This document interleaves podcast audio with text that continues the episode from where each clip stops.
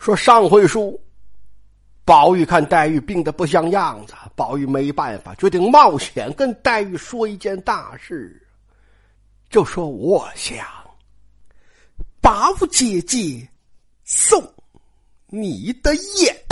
我说话呀，就刚说到这儿上，黛玉房里就突然间闪进一个人来，哎呀，这就吓得贾宝玉连忙是闭口不言。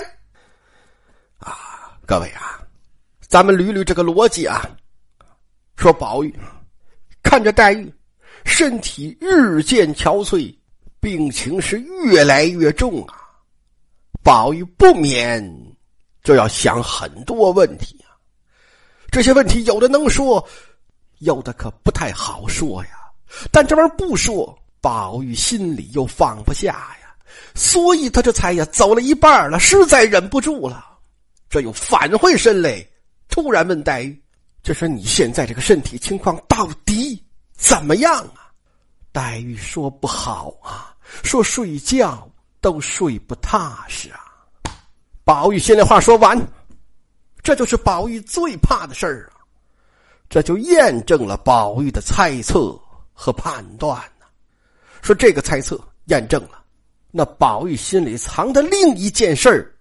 那就不得不说了，因为他再不说，他怕黛玉出事儿啊，所以宝玉这才笑着说：“说我正有一件要紧的事，要和你说呀。说为什么这么要紧的事儿还得笑着说呢？哎，这就是怕把林黛玉吓着啊。所以宝玉后面啊，这又跟了一句说：这是我才想起来的，就才想起来的嘛，是吧？”那就难免呐，是吧？考虑不周啊，是吧？证据不足啊，啊，逻辑不严呐，啊，就反正就是吧。说说你一会儿，哎，你你听着了，嗯，你先别紧张啊，这就是给林黛玉做心理建设，打预防针儿，这就是啊。然后宝玉他就挨近了黛玉，贴在黛玉耳边悄悄说：“他可不大大方方说，他就说了这一句呀。”说：“我想，宝姐姐送你的燕。”不，各位啊，说这话是被人打断了。那要没被人打断呢？啊，说各位，假如您现在就是贾宝玉啊，那就在这个语境下，就顺着这话往下说啊。说宝姐姐送你的燕窝呀，你，你就说吧啊，你怎么往下接？说各位，你可要记得呀！想当初王夫人呐，就想给林黛玉送药啊，就想让林黛玉吃她送的天王补心丹呐。说那时间呢，宝玉正在房中，结果这宝玉好嘛，就玩了命了，就发了飙了，就耍了活宝了，就一定要阻止黛玉吃这个药。然后因为宝玉这个表现太过异常、太过激烈，这还引起了王熙凤的注意呀。王熙凤还伸了一把援手，要不然这事宝玉自己还撑不住呢。那您就说吧，说宝玉那会儿为什么那样，这会儿又为什么这样啊？说咱们要是把这些信息放一块做综合的分析，那您是不是就好理解？就宝玉为什么？要在讲这些话之前做那么些铺垫、那么些包装啊？那是啊，要没有这些准备工作，你别说林黛玉，连我都吓一跳啊！因为呀，我还清楚的记得，宝钗给黛玉送燕窝的时候，讲的那些感心动腹的话呀，我还记得黛玉对宝钗的。掏心掏肺呀！而且咱们大伙又都知道黛玉是什么人呢，是吧？所以他这个掏心掏肺，跟别人那个掏心掏肺比，那就还是更加的难能可贵呀。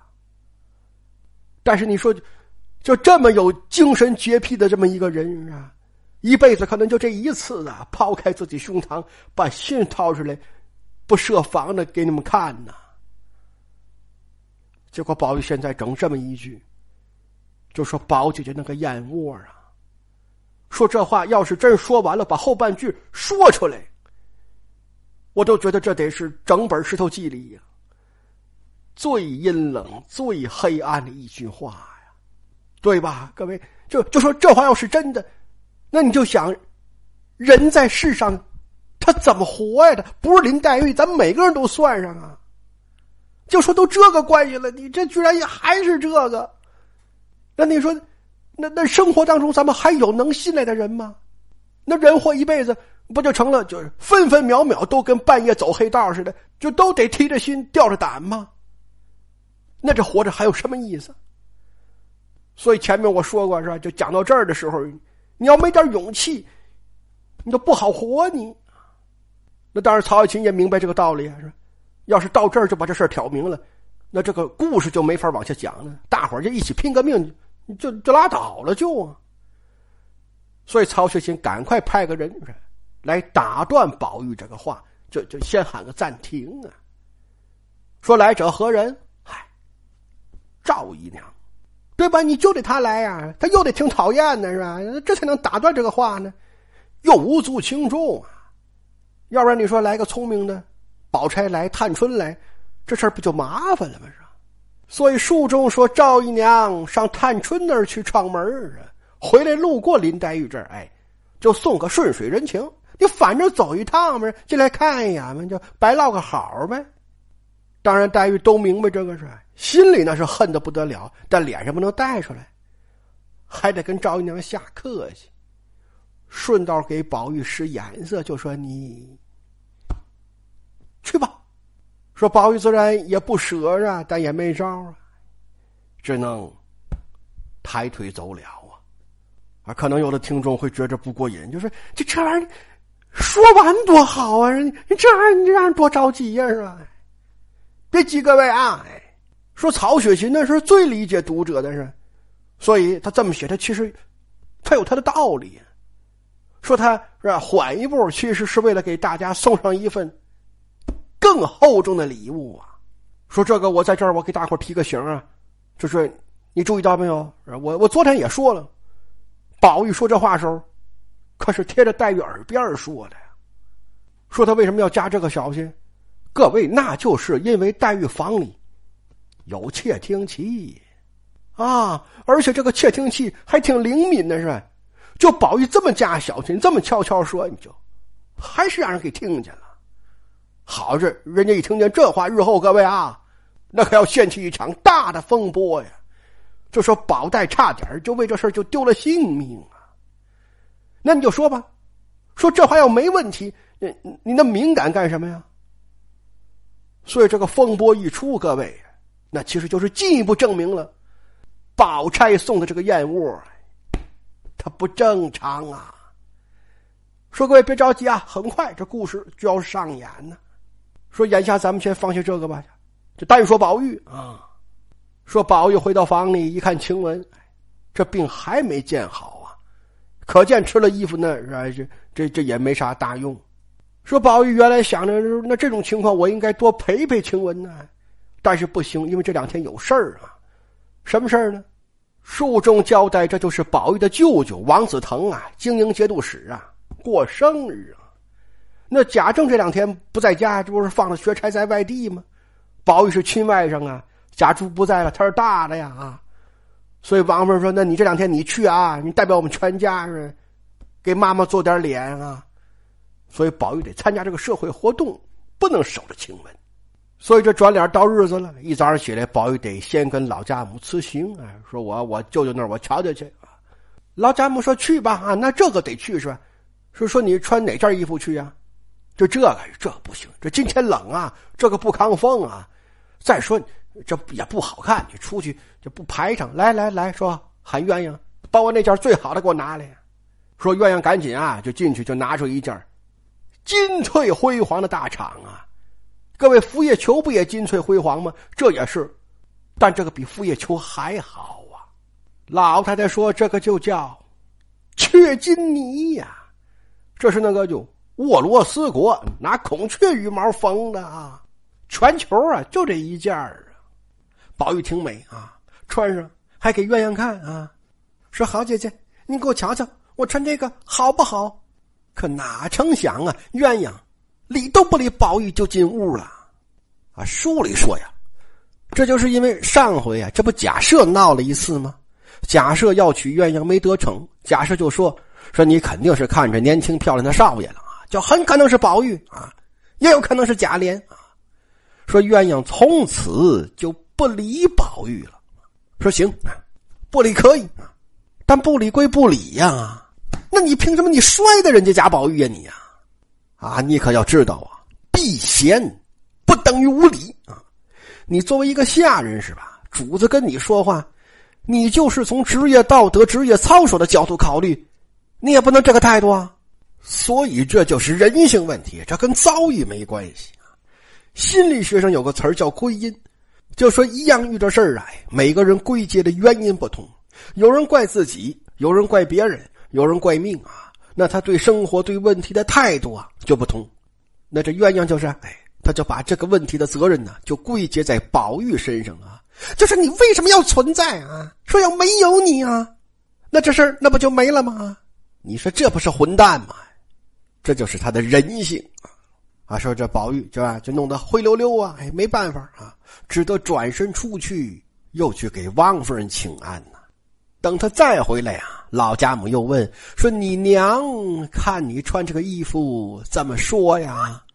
宝玉说：“我妈说了啊，说这玩意儿给我糟践了。”让我别弄坏了，老太太一笑说：“弄坏了，真没有第二件啊，现做都做不出来啊。”说去吧，记着少喝酒啊。宝玉这才磕头告辞，出了贾府。咱们放下宝玉不说呀，再说怡红院，说晴雯这个病啊，还是不见好啊，难受的晴雯呐，就直骂人啊，骂大夫。麝月就劝他呀，说你消停点病来如山倒，病去如抽丝。那个大夫的药又不是太上老君炉里的仙丹啊，哪能吃上就好啊？说你安心养两天，自然就好了。越着急好的越慢。结果晴雯不听劝呐，接着又骂房里小丫头，说这人都干什么去了？这是瞅着我病了，这就都跑了呀？好啊，等我明儿好了。我非扒了你们的皮！好，这吓得一个叫壮儿的小丫头连忙就跑进来了，说：“姑娘有什么事儿啊？”请问说别人呢？啊，就你吗？别人都死绝了吗？这话一说，小丫头坠儿这才蹭进了房来呀。坠儿啊，咱们前文书讲过呀，哎，偷镯子那个呀。请问说你干什么去了？你啊？不喊你，你还不来是吧？说这要是发工资，或者发豆油、发福利好，你每回你不都跑偷一个吗？说你过来往前靠，我是老虎啊，我能吃了你呀！说坠儿只得往前凑啊，青雯就冷不防一欠身，一把就把他的手抓住，随手取来一丈青就往他手上乱戳啊！一丈青啊，掏耳勺啊，虽然没有尖儿。但那玩意儿也是金属啊！青雯就一边戳一边骂呀，说：“要这爪子干什么呀？念不得针，拿不动线，他就只知道偷嘴吃，不如戳烂了。”说坠儿大哭啊，麝月连忙就给拉开了，说：“干什么呀你呀？才出了汗又作死啊！等你好了再打啊，打多少都行。”青雯不离呀，青雯喊宋妈妈啊进来，说：“宝玉刚才呀。”临走的时候说了，说这个孩子太懒了，咱不要了。说今天呢，就得把他打发出去啊。回头宝玉自然会跟太太报告啊，这你们就不用操心了。你你们你们就撵人吧，你们就宋妈妈呀，那不就是宋手镯的那个妈妈吗？哎，所以宋妈妈就心里知道，就这是啊，坠儿偷手镯那个事儿漏了。宋妈妈就一笑啊。说撵人这个事儿啊，是是不是等花姑娘回来再说呀？就袭人呢啊，袭人是主管啊，是吧？晴雯大怒说：“等什么等啊？啊，这是宝玉亲自吩咐的，还用请示什么花姑娘、草姑娘吗？说你就只管撵人，别的没你事儿。”哎，麝月说：“算了，算算算算，带出去吧啊，反正早晚都是走啊。”早走一天，早清净。那这话，宋妈妈一听就知道，说这事儿，嗯，麝月也知道了啊。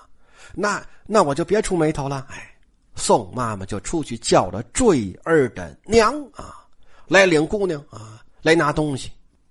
各位，咱们说过这个，说贾府下人啊，这个小姑娘能在大观园里当差，哎呀，那那体面极了呀，这收入也高啊，可这要半道让主子从园子里给撵出来，就那可太丢脸了啊！那在贾府都没法待。所以坠儿这娘啊，就突然接到这个消息啊，她没有思想准备啊，她情绪波动很大呀，这就来找晴雯了，说：“姑娘啊，怎么了啊？就你这个侄女是吧？她有什么不是？你教育她呀啊？怎么就就就给我们撵出来了？说这还给我们留点脸面不啊？哎，这就是这个人呢，他他既不知道深浅啊，他也不知道内情啊，他就自己。”往枪口上撞啊！晴雯没搭理他啊。晴雯说：“有事问宝玉去啊，不用跟我们说啊。”结果这婆子鼻子一哼，嘴角一撇，冷笑道：“说哼，我哪敢问他呀？我问他有什么用啊？啊，他还不都听你们的？